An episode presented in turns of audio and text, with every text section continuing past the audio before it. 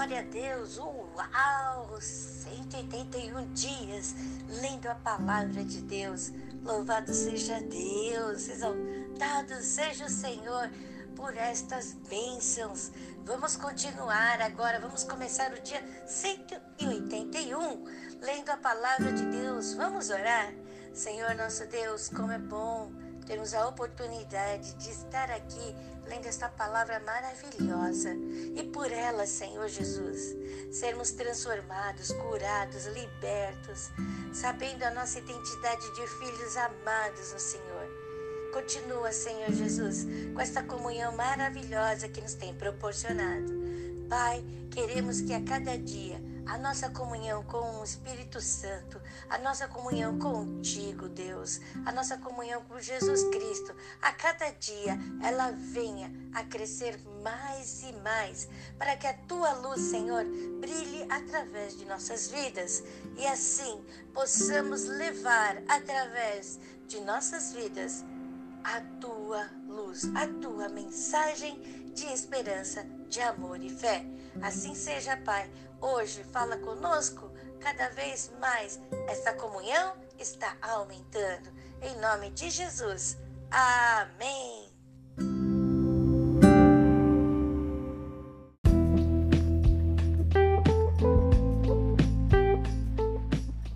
Aqui em Gálatas, capítulo 2, nós vemos Paulo falando a respeito de em quem nós somos justificados.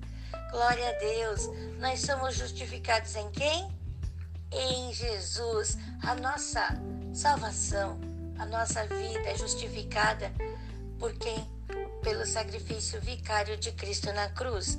Nós vemos Paulo falando aqui no capítulo 2, dizendo, versículo 8: Porque aquele que operou eficazmente em Pedro para o apostolado da circuncisão, esse operou também em mim com eficácia para com os gentios. Cada um dos dois, Pedro e Paulo, tinham pregações diferentes porque tratavam com tipos de pessoas diferentes. Só que o Deus era o mesmo, a mensagem era a mesma, a de que há só salvação em Cristo Jesus.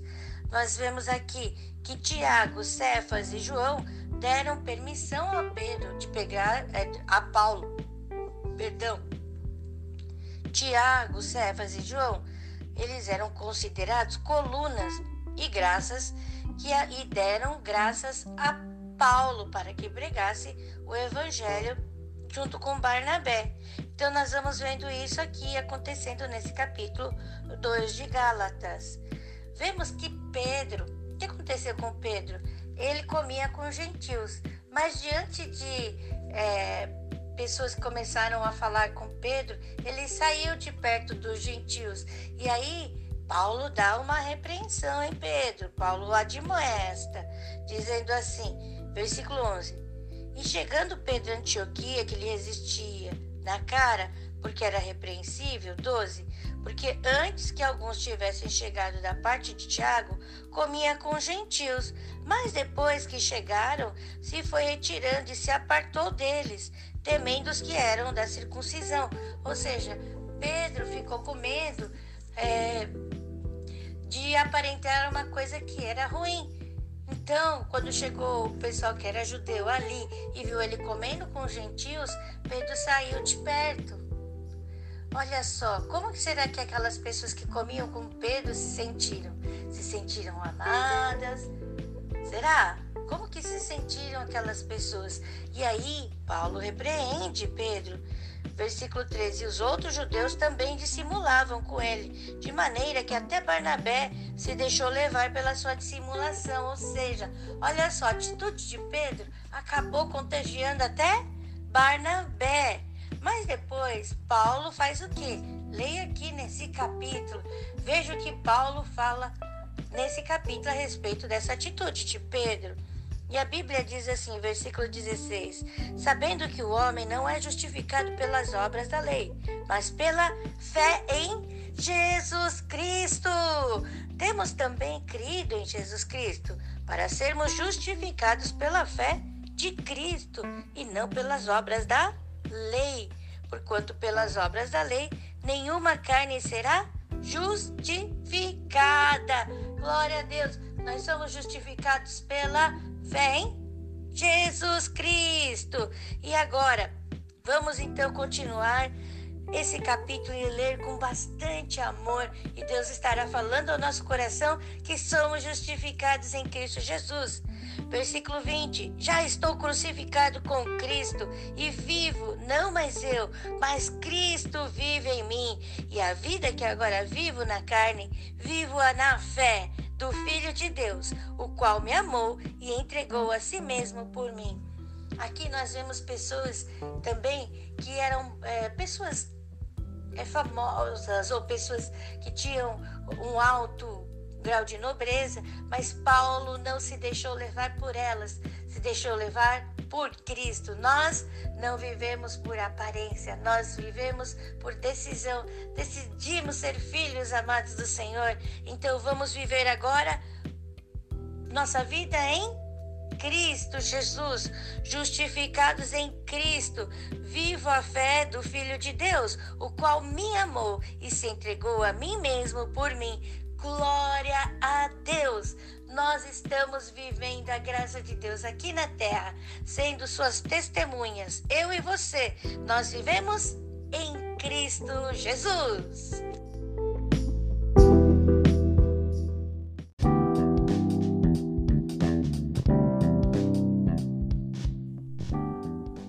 Gálatas capítulo 2 Depois, passados 14 anos, subi outra vez a Jerusalém com Barnabé, levando também comigo Tito. E subi por uma revelação e lhes expus o evangelho que prego entre os gentios e particularmente aos que estavam em estima, para que de maneira alguma não corresse ou não tivesse corrido em vão. Mas nem ainda Tito, que estava comigo, sendo grego, foi constrangido a circuncidar-se. Isso por causa dos falsos irmãos, que se tinham entremetido e secretamente entraram a espiar a nossa liberdade que temos em Cristo Jesus para nos porem em servidão, aos quais nem ainda por uma hora cedemos com sujeição para que a verdade do Evangelho permanecesse entre vós. E quanto àqueles que pareciam ser alguma coisa, quais tenham sido noutro tempo, não se me dá.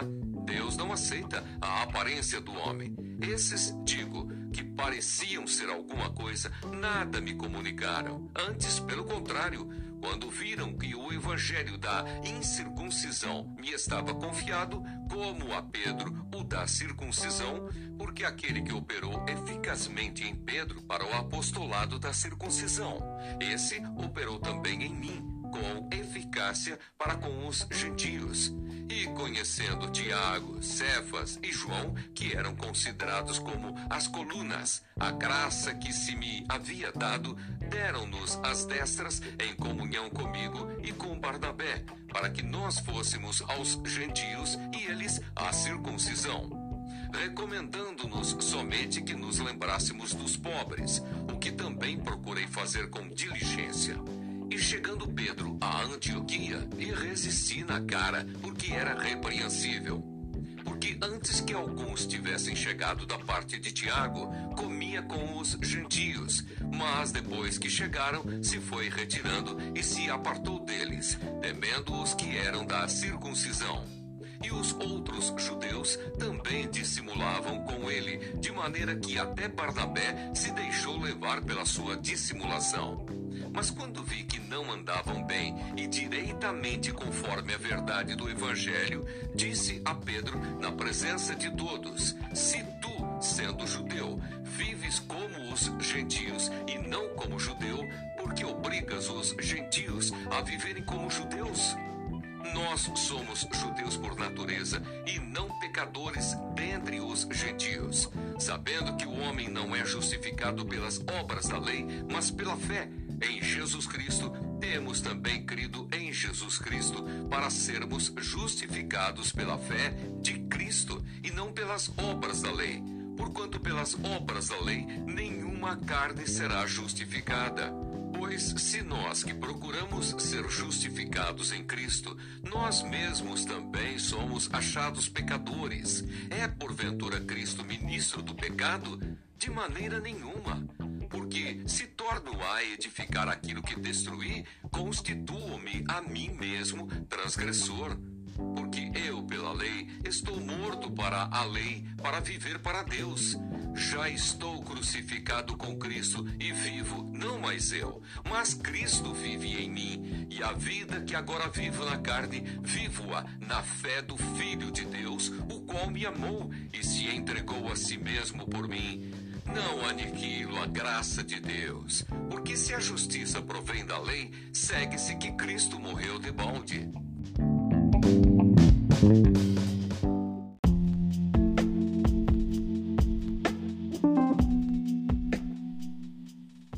Glória a Deus. Nesse capítulo 5 de, do livro de Primeira Reis, nós vemos a aliança do rei de Tiro, Irão, com Salomão. Veja o que Salomão fala para Irão, rei de Tiro. Ele pede o quê?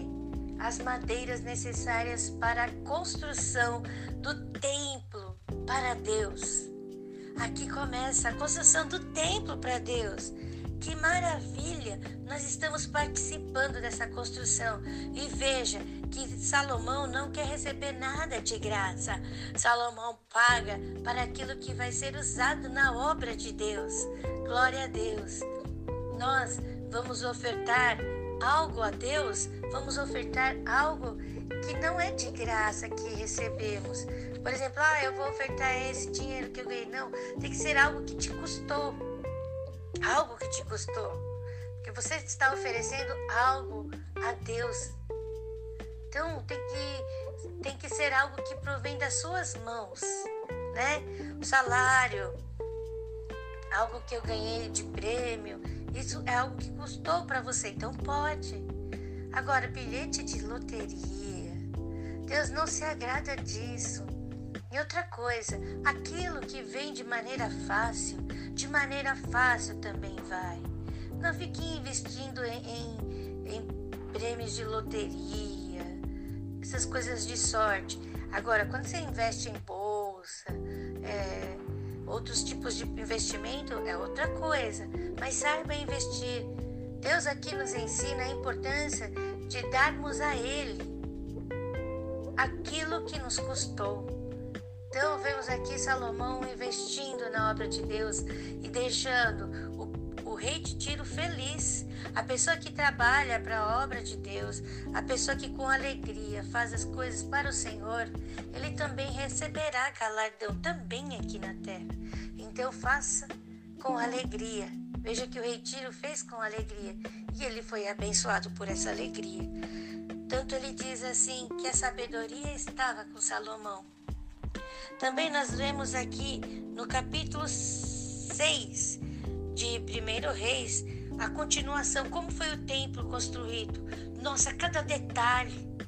Onde que tinha o ouro, aonde que era revestido a madeira. É, nós vemos aqui onde que foi colocado a arca, como foi construído.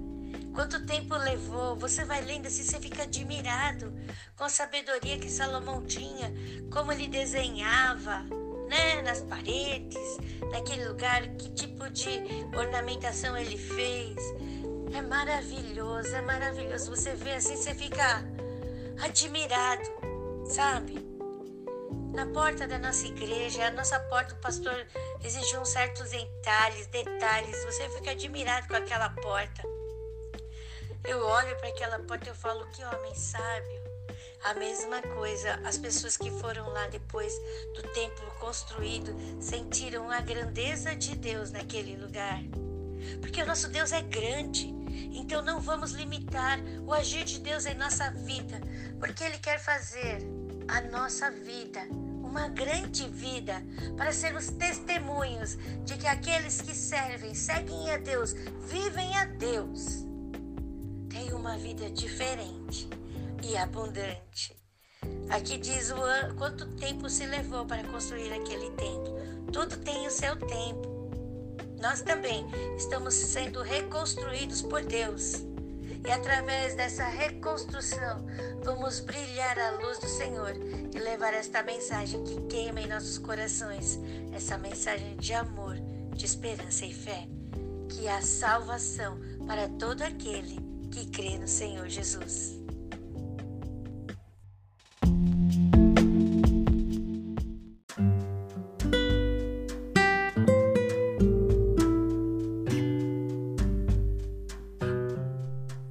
Primeiro Reis, capítulo 5. Salomão faz aliança com Irão, rei de Tiro.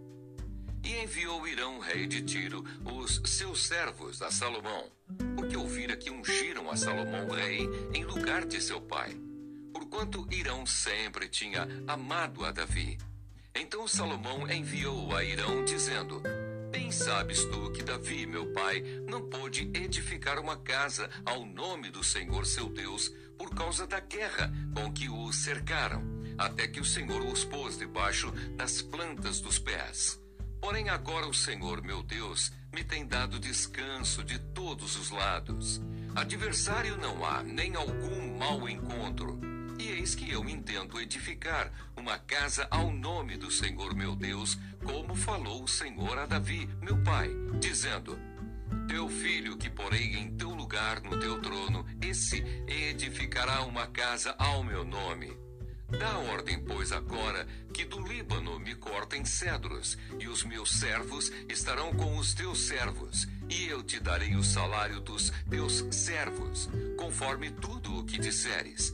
Porque bem sabes tu que entre nós ninguém há que saiba cortar a madeira como os sidônios.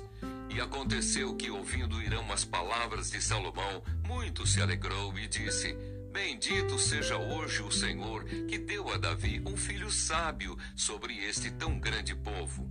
E enviou Irão a Salomão, dizendo: Ouvi o que me mandasse dizer e eu farei toda a tua vontade acerca dos cedros e acerca das faias. Os meus servos os levarão desde o Líbano até ao mar, e eu os farei conduzir em jangadas pelo mar até ao lugar que me designares, e ali os desamarrarei. E tu os tomarás, tu também farás a minha vontade, dando sustento à minha casa Assim deu Irão a Salomão madeira de cedros e madeira de faias, conforme toda a sua vontade. E Salomão deu a Irão vinte mil coros de trigo para sustento da sua casa e vinte coros de azeite batido. Isso dava Salomão a Irão de ano em ano. Deu, pois, o Senhor a Salomão sabedoria, como lhe tinha dito e houve paz entre Irão e Salomão, e ambos fizeram aliança. Os preparativos para edificar o templo. E o rei Salomão fez subir leva de gente dentre todo Israel, e foi a leva de gente trinta mil homens, e os enviou ao Líbano cada mês dez mil por sua vez. Um mês estavam no Líbano, e dois meses cada um em sua casa e Adonirão estava sobre a leva de gente. Tinha também Salomão setenta mil que levavam as cargas e oitenta mil que cortavam nas montanhas. Afora os chefes dos oficiais de Salomão, os quais estavam sobre aquela obra, três mil e trezentos, que davam as ordens ao povo que fazia aquela obra. E mandou o rei que trouxessem pedras grandes e pedras preciosas, pedras lavradas, para fundarem a casa. E as lavravam os edificadores de Salomão e os de Irão e os gebalitas, e preparavam a madeira e as pedras para edificar a casa.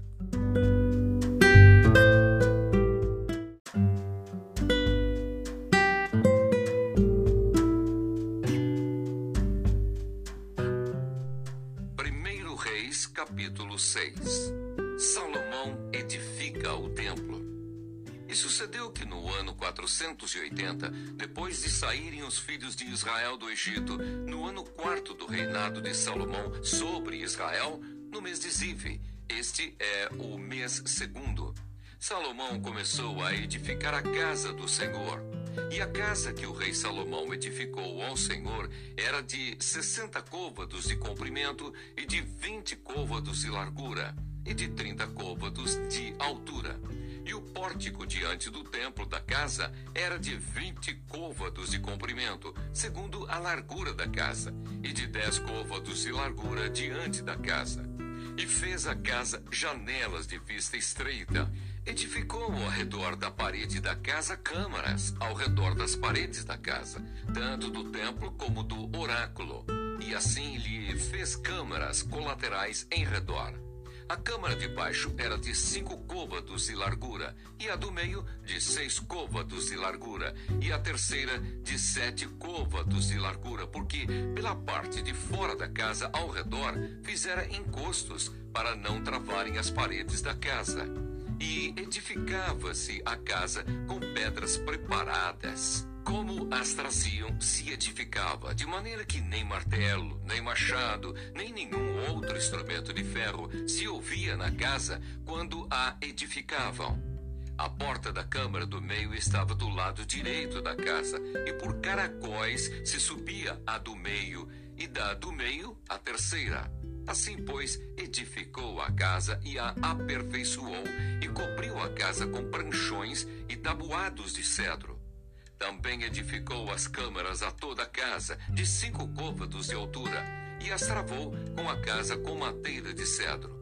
Então veio a palavra do Senhor a Salomão, dizendo: Quanto a esta casa que tu edificas, se andares nos meus estatutos e fizeres os meus juízos, e guardares todos os meus mandamentos, andando neles, confirmarei para contigo a minha palavra, a qual falei a Davi, teu pai e habitarei no meio dos filhos de Israel, e não desampararei o meu povo de Israel.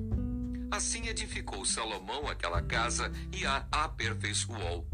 Também cobriu as paredes da casa por dentro com tábuas de cedro.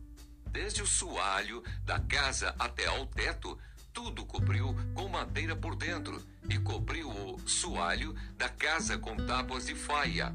Edificou mais vinte côvados de tábuas de cedro nos lados da casa, desde o soalho até as paredes, e por dentro lhes edificou para o oráculo, para o santo dos santos. Era, pois, a casa de quarenta côvados, a saber, o templo interior. E o cedro da casa por dentro era lavrado de botões e flores abertas, tudo era cedro. Pedra nenhuma se via e por dentro da casa interior preparou o oráculo para pôr ali a arca do concerto do Senhor.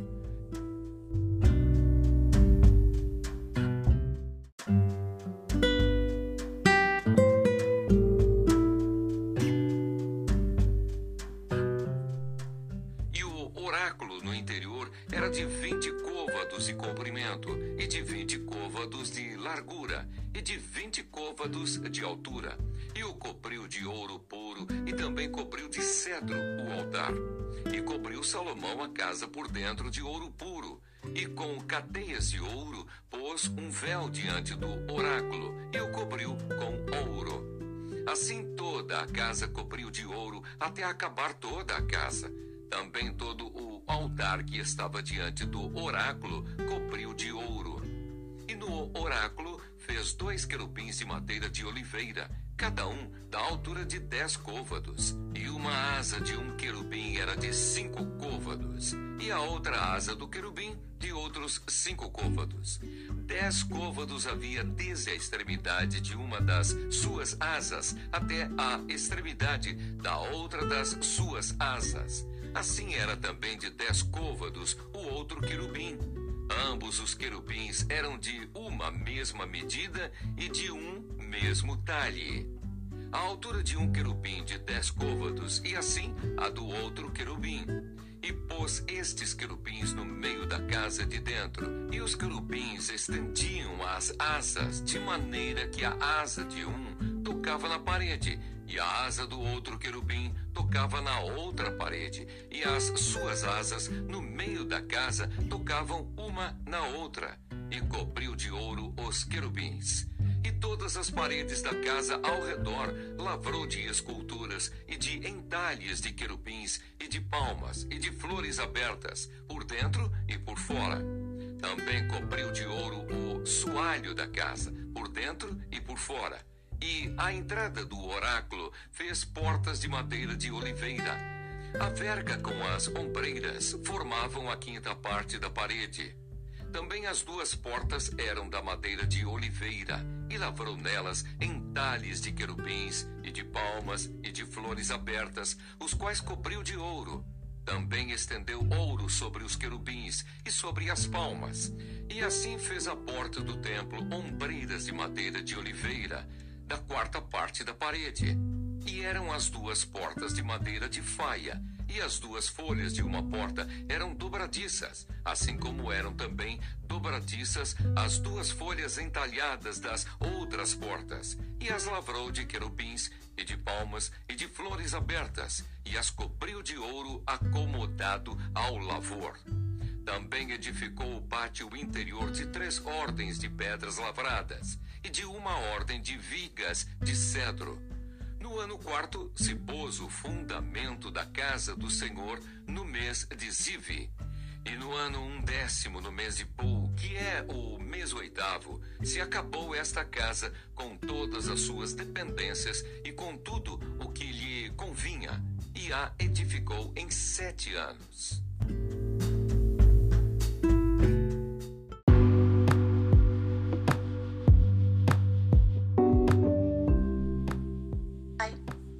Obrigado por essa leitura. Obrigado porque o Senhor está aqui, graças à comunhão do Espírito Santo, que a cada dia cresce mais em cada um de nós.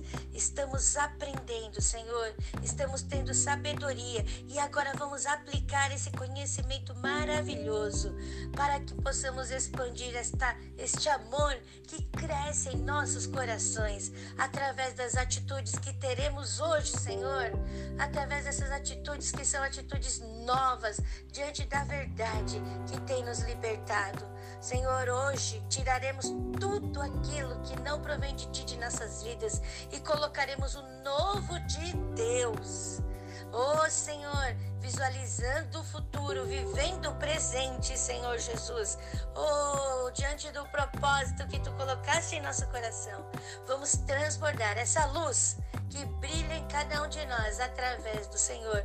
Obrigado por ser a nossa fonte de água viva, a qual nós estamos bebendo a todo instante. E assim de nós jorra esta fonte, porque ela está transbordando através de nossas vidas e atitudes. E hoje, Senhor, pessoas beberão desta água, porque estão sedentas dessa esperança, deste amor que em nós agora habita. Louvado seja Deus. E esta mensagem está sendo transportada a todos aqueles que leem a tua palavra, a todos aqueles que oram ao Senhor, a todos aqueles que convivem conosco. Hoje, minha família é abençoada. Hoje eu sou abençoado. Hoje, todos aqueles que tiverem contato comigo, tiverem um encontro comigo, serão abençoados, porque Deus estará os abençoando através de nossas vidas.